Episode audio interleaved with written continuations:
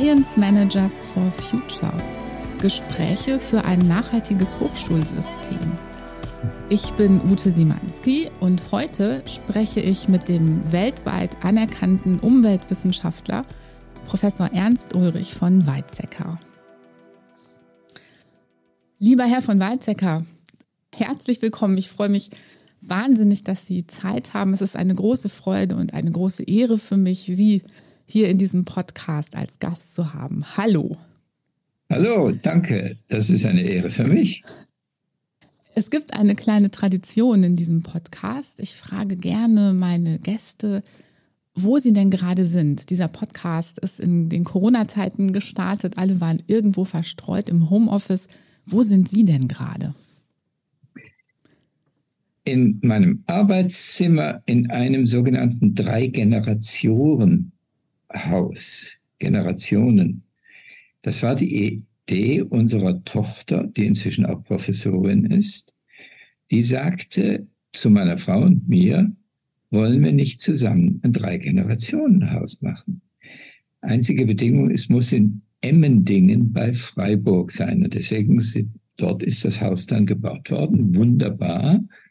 Also meine Frau und ich, die Alten, dann meine Tochter mit ihrem Mann und dann drei Kinder. Die waren anfangs Kinder, heute sind sie schon beinahe in den, in den 20ern. Ja, und da geht es einem gut. Und als sich das herumgesprochen hat, dass ich nach Emmendingen komme, hat die Universität Freiburg mich noch auf meine alten Tage zum Honorarprofessor gemacht, so dass ich da jetzt Vorlesungen halte, allerdings immer nur auf Englisch. Wow, vielen Dank für dieses Intro und ähm, für diesen Ball, den ich elegant äh, aufgreifen kann, um auf Ihre ähm, Funktion, auf einen Teil Ihrer Funktion zu sprechen zu kommen. Denn äh, die Liste all der Funktionsrollen und Ämter, die Sie inne hatten, die ist äh, wahrlich lang. Ich erzähle nur so ein paar Stationen auf. Also zum einen sind Sie natürlich der Umweltwissenschaftler der ersten Stunde. Sie waren Direktor des UNO-Zentrums für Wissenschaft und Technologie in New York. Sie waren auch Mitglied des Deutschen Bundestages und ich glaube auch Vorsitzender des Umweltausschusses dort. Sie waren Co-Präsident des Club of Rome, sind Ehrenpräsident desselben. Sie waren Präsident der Uni Kassel. Sie waren Direktor des Instituts für europäische Umweltpolitik. Sie waren Gründungspräsident des Wuppertal-Instituts für Klima, Umwelt und Energie und sie waren Dekan der Brand School of Environmental Science and Management an der University of California in Santa Barbara. Das heißt, sie waren auch ganz oft in ihrem Leben Wissenschaftsmanager, was natürlich ganz spannend ist für unseren Podcast. Und wir beide haben uns kennengelernt im Oktober. Das ist also noch gar nicht so lange her auf einer sehr spannenden Tagung der Hochschule Bonn-Rhein-Sieg. Äh, diese Konferenz hieß Ethik der Transformation und sie hielten die Keynote mit dem wunderbar sprechenden Titel So reicht das nicht, auch der Titel ihres jüngsten Buches. Ähm, Herr von Weizsäcker, so reicht das nicht. Das, was die Hochschulen gerade machen oder was an den Hochschulen passiert angesichts der Situation, in der wir gerade sind, Reicht Ihnen das? Naja, also ich finde, die Hochschulen machen unter gar nicht leichten Randbedingungen das Beste, was man einfach machen kann. Also insofern, ich habe da keinerlei große Kritik. Aber ich weiß natürlich, wie jeder, der sich für Umwelt und Klima und so weiter interessiert, dass die normale Qualitätserhaltung nicht ausreicht ähm, der kürzlich verstorbene ehemalige ähm, Chefökonom der Weltbank, Herman Daly, sagte, man muss historisch unterscheiden, die frühere Welt, das nannte er die leere Welt, von der heutigen Welt, das ist die volle Welt. In der leeren Welt war vieles völlig anders als heute. Da durfte zum Beispiel in der Bibel stehen, macht euch die Erde untertan, weil die Menschheit damals winzig war im Vergleich zu dem riesigen Erdball. Heute leben wir im Anthropozän wo die Menschheit alles bestimmt und nicht mal dem Klima eine Chance lässt, von der biologischen Vielfalt ganz zu schweigen. Das heißt, die Anthropozentrierung ist eines der ganz großen Probleme für unseren Planeten und für unsere Zukunft. Darauf ist die Universität tendenziell nicht so richtig eingestellt. Mhm. Man macht jetzt Digitalisierung jede Menge. Also jedes Fach muss jetzt plötzlich auch digitalisiert anbieten. Das ist ja methodologisch nicht dumm. Aber inhaltlich ist das in Bezug auf das Anthropozän ziemlich irrelevant. Wir müssen also neu lernen, moralisch, politisch, technologisch und wissenschaftlich, was in der vollen Welt nötig ist für alle möglichen Berufsgruppen. Und da würde ich sagen, könnten heutige Hochschulen das eine und andere dazulernen. Dabei genügt es nicht, die 17 Sustainable Development Goals der Vereinten Nationen zu repetieren. Das ist erstens in Wirklichkeit ein Wachstumsimperativ für die ersten elf dieser Ziele, also Überwindung des Hungers, Überwindung der Armut, Überwindung der äh, Krankheiten, der Überwindung der Nichtbildung und weiß nicht was alles. Und das bedeutet eine Verzehnfachung des Wachstums. Das ist der Kern der sogenannten nachhaltigen Entwicklung. Das ist eine Schande. Und dann sind da noch die drei angestöpselten ökologischen Ziele, äh, Klima, Ozeane und biologische Vielfalt. Aber die gehen natürlich unter, wenn das Wachstum sich in diesem Wahnsinnstempo weiterentwickelt. Wenn Sie sagen, dass die Hochschulen sich noch nicht so richtig auf die Implikationen des Anthropozäns eingestellt haben, mm, äh, was genau meinen Sie damit? Meinen Sie vielleicht auch, dass, dass die Lehre sich umstellen könnte an den Hochschulen? Oder ist es vielleicht auch so, äh, dass die Hochschulen zu sehr ökonomisch denken in diesen Zeiten, vielleicht auch denken müssen aufgrund von politischen Entwicklungen oder was genau würden Sie sagen, meinen Sie damit, sich auf die Implikationen des Anthropozäns noch mehr einstellen? Zunächst mal die Fragestellungen der heutigen Peer-Review-Publikationen haben fast nichts mit dem Anthropozän zu tun. Die sind im Wesentlichen an der Methodologie von Einzelfächern aufgebaut. Und damit kann man akademische Karriere machen. Aber man kann dabei nicht automatisch lernen, was das Anthropozän eigentlich ist. Also, da muss man sagen, sind die Universitäten noch auf die Qualitätsstandards der, sagen wir mal, 1950er, 60er Jahre ähm, geblieben die eigentliche Explosion des Wachstums ist in den 60er, 70er, 80er, 90er Jahren gewesen. Und jetzt danach natürlich. Und das heißt zum Beispiel, dass Klimatologie vor 50 Jahren im Wesentlichen Wetterkunde war. Aber das Wort ähm, globale Erwärmung kam nicht vor. Punkt. Und das muss heute in der Klimatologie, aber dann auch in der Energiepolitik, in der Stoffpolitik, in der Psychologie, in der weltweiten ähm, ja, Verbundenheit und so weiter, auch das muss adressiert werden. Dafür eignen sich die klassischen Peer-Review-Publikationen eigentlich überhaupt nicht die sind im Wesentlichen auf einfach mit einer Methodologie konzentriert. Das ist im Wesentlichen ein konventioneller Qualitätssturm. Ähm, das muss man einfach machen, das, sonst wird man kein Akademiker. Das kann ich verstehen. Aber wenn ich mir die Peers angucke, dann denke ich, die Peers, denken im Wesentlichen an Methoden, selten an die Witzigkeit und Wichtigkeit des Inhaltes und schon gar nicht auf die interdisziplinären Zusammenhänge, die typischerweise mit den Methoden der heutigen Zeit kaum erfasst werden können. Hm. Das zu verändern wäre ja eine kleine Revolution, die Peer-Review-Verfahren zu verändern oder die Peers anders zusammenzusetzen.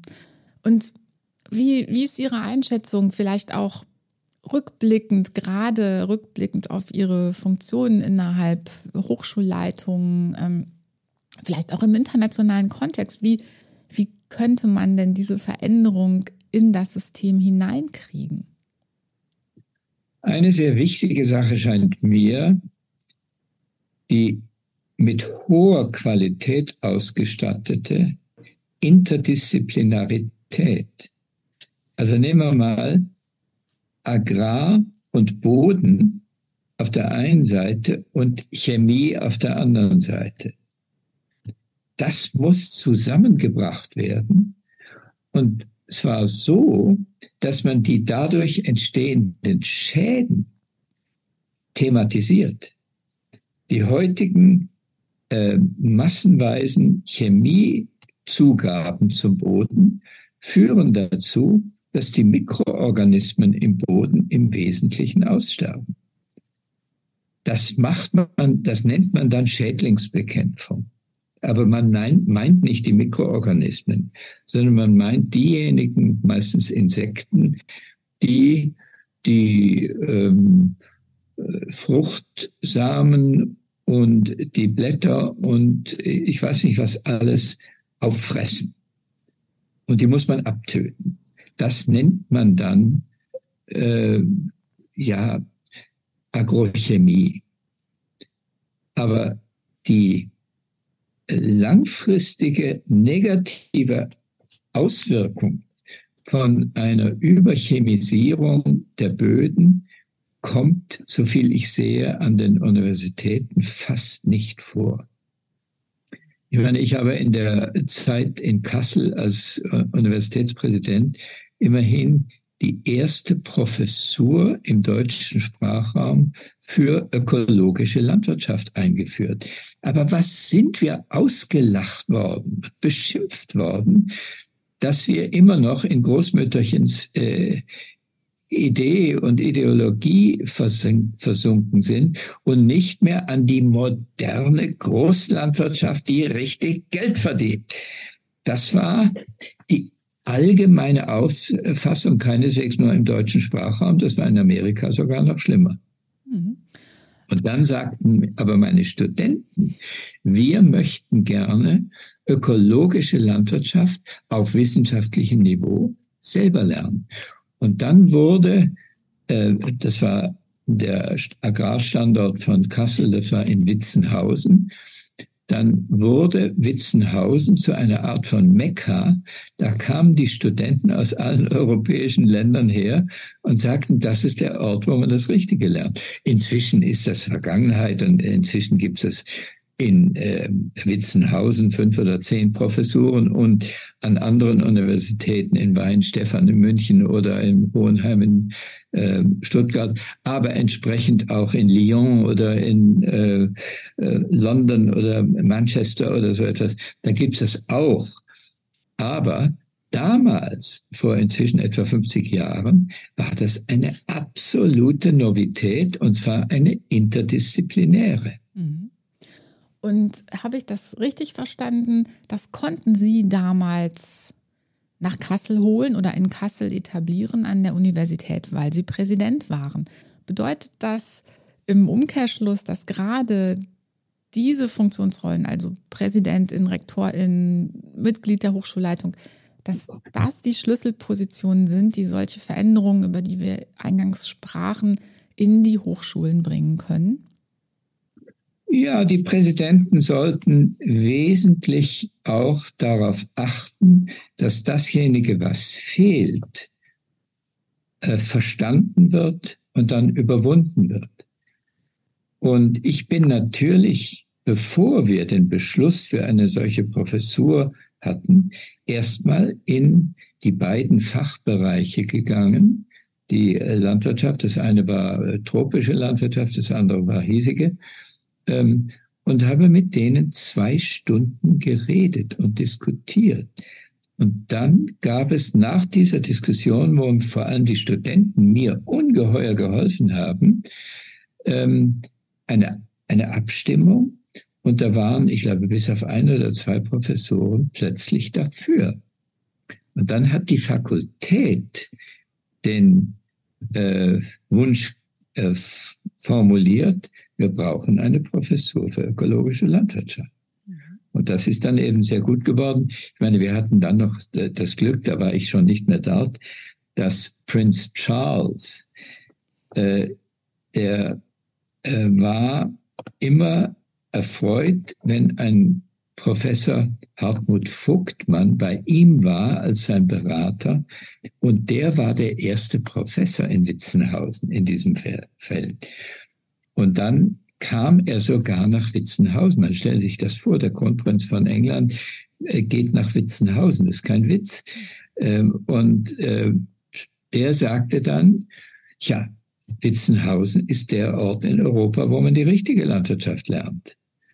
Und das war natürlich fantastisch als Imageverbesserung äh, der Universität Kassel. Also ich finde es wichtig, dass die Präsidenten auch den Mut haben, dann mal was etwas Ungewöhnliches zu machen. Sie müssen nur immer auf Qualität achten. Und Qualität im Disziplinären ist relativ einfach zu identifizieren. Im Interdisziplinären ist es meistens Neuland. Und da muss man sich dann auch in Bezug auf Qualitätssicherung einiges neu einfallen lassen. Jetzt sind vielleicht die Präsidentinnen und Rektorinnen, die uns zuhören oder zuhören werden, ähm, haben vielleicht auch so einen Gedanken von, na ja, ähm, es gibt aber doch an meiner Hochschule, an meiner Universität recht starke und autonom, autonome Fachbereiche. Und wenn ich jetzt anfange, denen zu erzählen, was Qualität ist, dann äh, kann ich mich vielleicht warm anziehen. Ähm, und wie sehen Sie das? Sagen Sie ja, äh, dennoch den Mut haben, in diesen Diskurs zu gehen? Oder ähm, wie kann ich die Fachbereiche überzeugen? Naja, also ich bin selbstverständlich sehr dafür, dass ein Fachbereich, der vor allem Mathematik macht, sehr gute Mathematik macht. Aber ich möchte gerne, dass er, der Fachbereich mit dafür sorgt, dass diejenigen anderen Wissenschaftler, zum Beispiel die Ökonomie, zum Beispiel die Meteorologie, zum Beispiel die Zoologie, die brauchen auch mathematisches Hilfswerk. Und darüber muss man sich dann kooperativ verhalten. Auf beiden Seiten selbstverständlich. Dann müssen natürlich die Meteorologen auch ein bisschen mehr Mathematik lernen. Das ist völlig in Ordnung. Aber wenn man dann zum Beispiel, ich nehme nochmal die Meteorologie, ähm, über die Klimafragen redet, dann muss man die richtige Sorte von Mathematik haben, um Prognosen und äh, Gefahrenquellen und so weiter einigermaßen prognostizieren zu können. Sie haben auch gerade angesprochen, was ich auch äh, ein wichtiges Thema finde und, und auch immer wieder beobachte. Äh, als Sie äh, von Kassel erzählt haben, sagten Sie, dass die Studierenden Ihnen da sehr geholfen haben. Und äh, weil die das auch eingefordert haben und ökologische Landwirtschaft lernen wollten. Äh, ich meine, heute ist es auch wieder so. Die Fridays for Future Bewegung, die daraus hat sich die Students for Future Bewegung gegründet und die arbeiten ja auch sehr eng zusammen.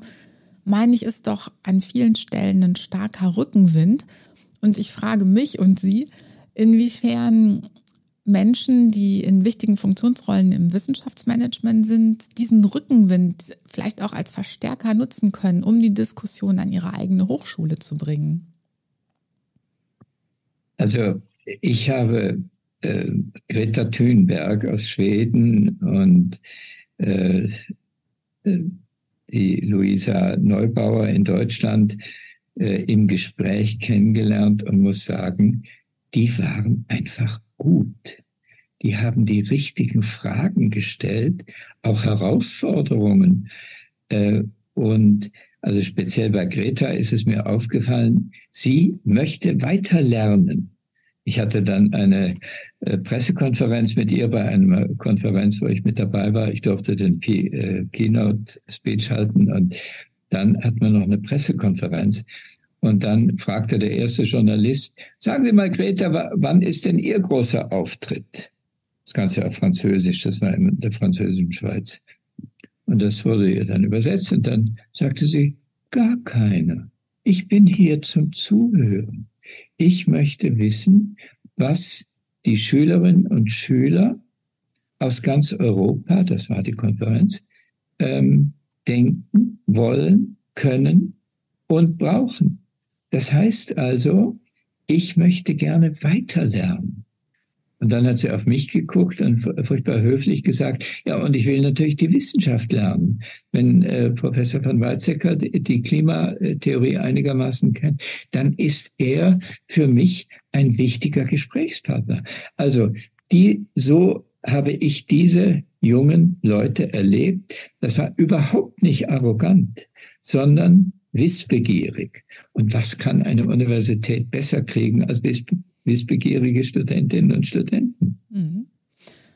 Und es ist ja vielleicht auch so, dass die jungen Leute, die Studierenden auch einfach die Unterstützung brauchen der, der etablierten äh, Menschen in der Wissenschaft. Es gibt, das fällt mir gerade ein, ein aktuelles Beispiel an der TU Berlin. Vielleicht haben Sie das auch mitbekommen, äh, haben äh, Studierende in der letzten Zeit einen Hörsaal besetzt und äh, fordern, dass die TU Berlin offenlegt, wer die Drittmittelgeber der vergangenen fünf Jahre sind. Da gibt es eine, eine Protestbewegung äh, End Fossil Occupy. Und ähm, ich fand das sehr spannend, denn die Hochschulleitung der TU Berlin hat dann entschieden, äh, dem nachzugeben und hat zugesagt, die Drittmittelgeber auf, offen zu legen, also bekannt zu geben äh, und hat äh, gestattet, dass ein Banner dieser Protestbewegung der Studierenden an einem Unigebäude angebracht werden konnte. Und ich fand ganz spannend, äh, es gab natürlich politische Reaktionen. Ähm, einerseits ähm, die Reaktion hoch, das ist aber ein fatales Signal an die Privatwirtschaft. Das dachte ich ist, aha, interessant, Privatwirtschaft, warum darf die kein fatales Signal aus der Wissenschaft bekommen oder ein vermeintlich fatales Signal? Die ähm, Berliner Wissenschaftssenatorin sagte hingegen, naja, das, sie findet das gut, die Entscheidung der Hochschule, denn wo, wenn nicht an den Universitäten, sollen denn solche Protestformen oder auch solche Diskussionen und solche Diskurse einen Raum haben?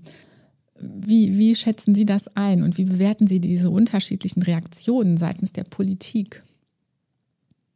Naja, als ich Student war, war die Finanzierung der Universitäten im Wesentlichen staatlich.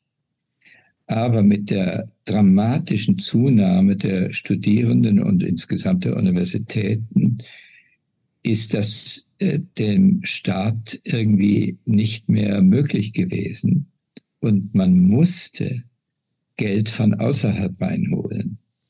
Und wer hat Geld? Die Konzernmanager die sitzen auf, wenn das ein guter Konzern ist, auf ziemlich viel Geld. Und dann haben die ein absolut legitimes Eigeninteresse, dass diejenigen Fragen also gestellt und beantwortet werden, die für ihre Firma auch einen gewissen Nutzen bringen. Zum Beispiel in Konkurrenz mit anderen Ländern, mit den Chinesen, mit den Amerikanern oder, oder so damit man überhaupt finanziell überleben kann. Das ist also eine Aussage über die Wirtschaftssituation der Wirtschaft. Und dann ist es selbstverständlich, dass die Interesse daran haben, dass die Universitäten da mitlaufen und entsprechend gute ähm, Studentenabsolventen bekommen. Also ich, ich schimpfe überhaupt nicht auf die Universitäten, aber ich finde es richtig, dass die Universität einigermaßen offenlegt, abgesehen von Betriebsgeheimnissen, offenlegt, was äh, für Fragen von außen finanziert werden. da haben die Studenten mit Recht gesagt, das wollen wir gerne wissen. Und ich war eine Zeit lang mal Vorsitzender der Vereinigung deutscher Wissenschaftler, die sich insbesondere über Technikfolgenabschätzung kümmert. Und da kommt dann einfach manchmal heraus, dass manche Aussagen der Gentechnik in Wirklichkeit in Richtung Schädlichkeit laufen. Das heißt also, äh, das ist nicht unbedingt im Interesse der jeweiligen äh, Professoren oder Geldgeber. In meiner Wahrnehmung ist das tatsächlich ein, ja, ein Schlüsseldiskurs, den wir, den wir meines Erachtens führen müssten. Und was für eine Forschung wollen wir in welchem Maße finanzieren?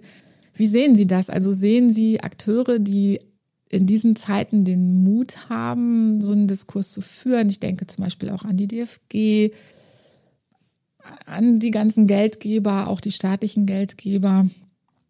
Wie könnte man diesen Diskurs führen oder verbrennt man sich da eh nur die Finger? Manchmal verbrennt man sich die Finger, das ist das Schicksal jedes Wissenschaftlers.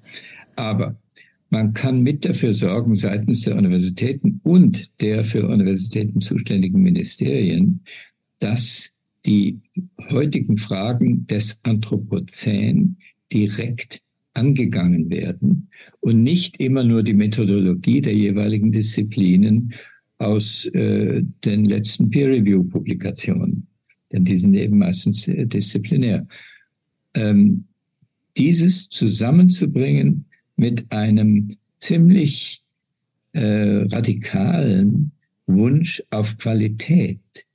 Aber Qualität heißt eben nicht nur disziplinäre Methodologie, sondern wirklich neue Fragen aufbringen. Das äh, heißt also zum Beispiel, wie wirkt sich denn das ähm, Anthropozän in Mittelamerika aus? Oder in China? Oder in Afrika mit äh, immer noch der Sieben-Kinder-Familie? Das gehört natürlich gar nicht mehr in die heutige Welt. Ähm, aber in Deutschland hatten wir genau das Gleiche auch. Wir haben es überwunden, unter anderem dadurch, dass wir ein vernünftiges ähm, Renten- und Pensionssystem aufgebaut haben. Dann braucht die Familie gar nicht mehr so viele Kinder. Nur, wer an der deutschen Universität redet über die Frage der vernünftigen und brauchbar und akzeptierten Kinderzahl in Afrika versus Europa oder so. Das kommt nicht vor oder fast nicht. Das äh, ist halt ein heikles Thema. Ist auch sehr emotional besetzt, völlig klar. Aber man muss dafür sorgen, dass auch die delikaten, schwierigen, kontroversen Fragen angepackt werden. Immer nur, es darf nicht gelogen werden, es muss Qualität dabei sein. Das wäre doch auch ein Job der Wissenschaftspolitik, oder? Absolut. Ich würde sagen, äh, es hat in der Zeit, seit es ein Bundeswissenschaftsministerium gibt, noch keinen Minister, Ministerin gegeben, die nicht äh, auf diese Qualitätsorientierung abgefahren ist. Also ich würde sagen, den heutigen Ministern äh, mache ich da jetzt gar keinen Vorwurf. Aber der inhaltlichen äh, Erweiterung in Richtung dessen, was die volle Welt, das Anthropozän von uns verlangt und in Zukunft noch mehr verlangen wird, das sollte auch vom Wissenschaftsministerium explizit befördert werden. Ich finde das gut, dass Sie hier immer wieder betonen, dass es überhaupt nicht um Vorwürfe geht, sondern wir sind auf der Suche nach, ähm, nach Hebeln oder nach Impulsen oder nach Möglichkeiten, so eine Veränderung in ein System zu bringen, was, was da eben auch ein sehr etabliertes ist. Mhm. Und ähm, Sie hatten es vorhin schon angesprochen, die ähm, Vereinigung deutscher WissenschaftlerInnen, ich gender das einfach mal, die, die nimmt sich ja dieser Themen auch an. Ich habe ähm, mitbekommen, dass, dass es die sogenannten Aktionstage gibt. Meines Wissens sind Sie da auch Schirmherr für. Und ist das nicht vielleicht auch ein Instrument oder ein Versuch, diese Diskussion an die Hochschulen zu bringen? Ja, natürlich. Also die VDW, wie die Vereinigung Deutscher Wissenschaftler auf Kurs heißt, äh, hat immer darauf Wert gelegt, dass die Besten der Wissenschaft mit dabei sind. Gegründet wurde sie äh, von einer Gruppe von etwa 20 Professoren und davon war etwa ein Drittel Nobelpreisträger. Das heißt also, es war richtig äh, qualitätsorientiert. Aber damals ging es unter anderem um die Verneinung der Atombombenkonstruktion. Aber in der Zwischenzeit gibt es natürlich wieder andere Probleme. Und äh, man muss dafür sorgen, äh, der vorherige äh, Präsident der Vereinigung Deutscher Wissenschaftler war Professor Hartmut Grassel, Direktor des Max-Planck-Instituts für Meteorologie in Hamburg. Ein glänzender Wissenschaftler. Jetzt ist es Professor Ulrike Beisiegel, die war vorher Präsidentin der Universität Göttingen, macht das auch ganz großartig. Ähm, und äh, es geht aber immer weiter in dieser Richtung. Ähm, also die Vereinigung deutscher Wissenschaftler kann es sich überhaupt nicht leisten, die Universitäten zu besuchen mit schlechter Wissenschaft. Das hat überhaupt keinen Zweck. Das muss äh, auf dem gleichen Niveau sein wie die Universität selber aber eben mit Fragestellungen, etwa Technikfolgenabschätzung, ähm, die den jeweiligen Ingenieurwissenschaften oder ähm, Naturwissenschaften und Ökonomen nicht sonderlich gefällt. Aber das muss auch der Studenten wegen mit angepackt werden. Die Studenten müssen dann in solchen Gesprächen lernen, worauf es wirklich ankommt, damit sie für ihre eigene Zukunft einiges lernen, was in einer sehr konventionellen Universität gar nicht angeboten wurde. Mhm. Ja, ähm, Ulrike Beisiegel war auch schon in einer dieser Podcast-Folgen zu Gast und das war auch ein sehr spannendes Gespräch.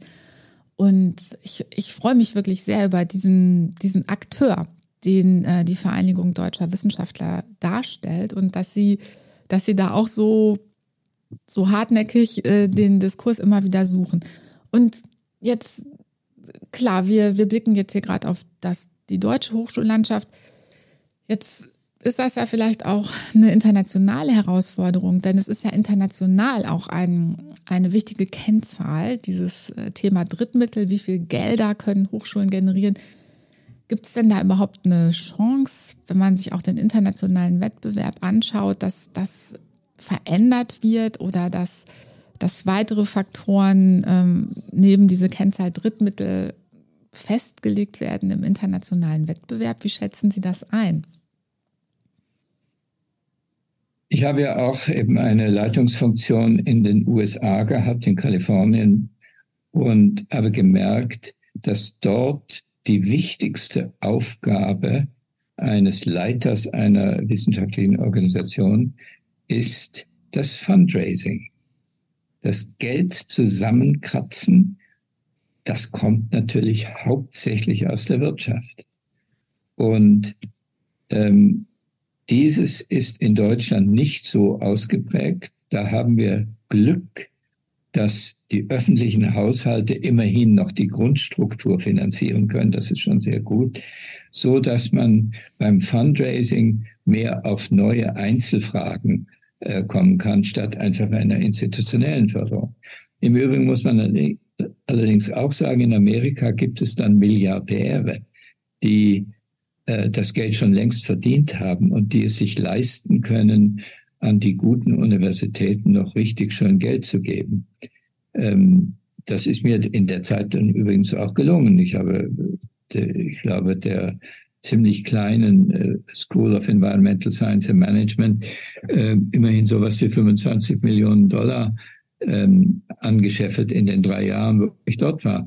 Das heißt also, das wäre in Deutschland kaum schaffbar weil wir eben glücklicherweise äh, die öffentliche Finanzierung noch haben. Aber damit ist Ihre Frage natürlich noch nicht wirklich beantwortet. Ich finde es wichtig, dass Professoren und ähm, die Manager der Hochschulen einen Sinn haben, a, dafür, wo, wo das Geld liegt, b, wo man unter Umständen in eine Abhängigkeit geraten könnte, wenn man Geld nimmt. C, wo die heutige Studierendengeneration eigentlich besonders neugierig ist und wo man mit dem alten äh, Inhaltskanon nicht unbedingt die besten Erfahrungen machen wird. Das sind so Dinge, die ähm, man als äh, Universitätsmanager, äh, das ist also nicht nur der Präsident oder Präsidentin und so, ähm, mit achten muss. Aber insgesamt im internationalen Vergleich finde ich, dass Deutschland relativ gut dasteht. Sieht man nicht nur an der Zahl der Nobelpreisträger, das ist ja immer noch äh, immer mal wieder ein Deutscher dabei. Und man muss im Übrigen Obacht geben, die Chinesen haben inzwischen es geschafft, einige Elite-Universitäten aufzubauen, die es mit jeder europäischen und amerikanischen Universität aufnehmen können. Sie haben eben angesprochen, was so die, die Zuweisung an, an Funktion oder an Aufgabe an Hochschulleitungen in den USA ist, nämlich die Top-Fundraiser zu sein. Und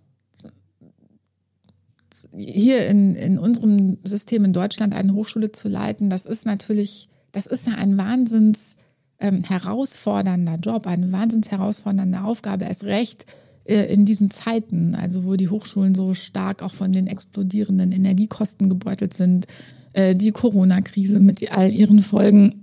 Äh, also es ist ja wahrlich, wahrlich kein langweiliges Abend für niemanden, der im Wissenschaftsmanagement tätig ist, egal in welcher Funktionsrolle. Und vielleicht auch zum Abschluss unseres Gesprächs, gibt es etwas, was Sie sich, was Sie sich wünschen von, von den Menschen in, in, den, in diesen entscheidenden Funktionsrollen an den Hochschulen, an den Universitäten? Gibt es etwas, was Sie sich wünschen, von denen vor dem Hintergrund durchaus oder das durchaus im Sinn haben, dass es gerade auch besonders anstrengende Zeiten sind? Gibt es etwas, was, was Sie meinen, was dennoch, was Sie versuchen könnten, diejenigen in diesen Ämtern? Naja, äh, das wäre jetzt äh, eine halbe Stunde, äh, das will ich nicht äh, mal. In dem Buch, was Sie freundlicherweise erwähnt haben, so reicht das nicht, habe ich wenigstens dafür gesorgt, dass es A, äh, über 40 Farbbilder gibt, die auf einen Blick sofort zeigen, ach, da ist das Problem. Zweitens, der, das Buch ist stark interdisziplinär. Es ist ein ganzes Kapitel über Ökonomie, aber über die wunderbare Zeit der Nachkriegsökonomie in Europa und dann die heutige ähm, Wall Street-Ökonomie, wo im Wesentlichen nach dem Zusammenbruch des Kommunismus die neoliberale Doktrin äh, die Ökonomie verengt hat auf Kapitalrendite. Und dieses muss jetzt auch an den Hochschulen zusammengebracht werden mit den eigentlichen Herausforderungen. Das ist die Alterspyramide, das ist die soziale Situation, das ist die Landwirtschaftssituation, das ist die ähm, Digitalisierung zweifellos auch ähm, und äh, vieles andere, was heute kommt und was man typischerweise auf der Schule nicht lernt, das muss man in der Leitung der Hochschulen äh, einfach im Kopf haben. Das sind Dinge, die typischerweise, wie in diesem Buch, so reicht das nicht, interdisziplinär sind. Es gibt in dem Buch auch eine Kapi ein Kapitel über Außenpolitik. Wir haben in Deutschland ein bisschen die Neigung, immer nur das anzugucken, was in Deutschland passiert. Das ist auch nützlich. Aber wir müssen auch wissen, erstens, was die Nachbarländer machen. Das ist großartig, ist auch für die Studentenmobilität aber auch zweitens darüber, was in China äh, zurzeit äh, vor sich geht oder äh, jetzt mit dem Regierungswechsel in Brasilien.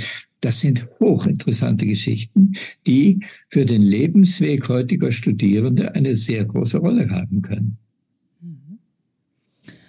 Und meine Abschlussfrage an Sie, gerade auch vor dem Hintergrund, dass Sie auch auf dem politischen Feld viel, viel Erfahrung haben, auch in dem Zusammenwirken und im Zusammenbringen von Politik und Wissenschaft.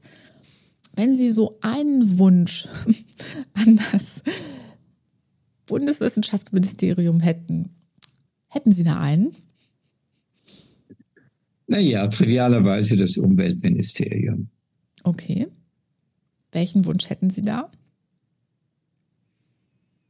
Die Integration der Arbeit für das Umweltministerium mit den anderen Ministerien, zum Beispiel Wissenschaft und Forschung oder Ökonomie selbstverständlich oder äh, Außenpolitik, das muss eben auch mit dabei sein, ähm, oder Landwirtschaft, das ist ja für die Umwelt besonders wichtig. Leider ist heute die Landwirtschaft weltweit der größte Gegner der biologischen Vielfalt. Das ist eine reine Tragödie und wird sehr wenig äh, diskutiert. Also, das heißt also äh, immer wieder dies, das Zusammenbringen von Dingen, die miteinander in der Realität zusammen sind. Und dieses äh, ist mein Wunsch, dass es an den Universitäten eine Art von Selbstverständlichkeit wird.